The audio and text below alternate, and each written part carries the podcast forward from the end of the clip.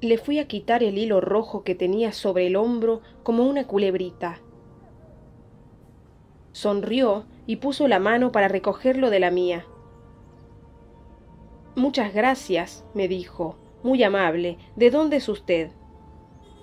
Y comenzamos una conversación entretenida, llena de vericuetos y anécdotas exóticas, porque los dos habíamos viajado y sufrido mucho.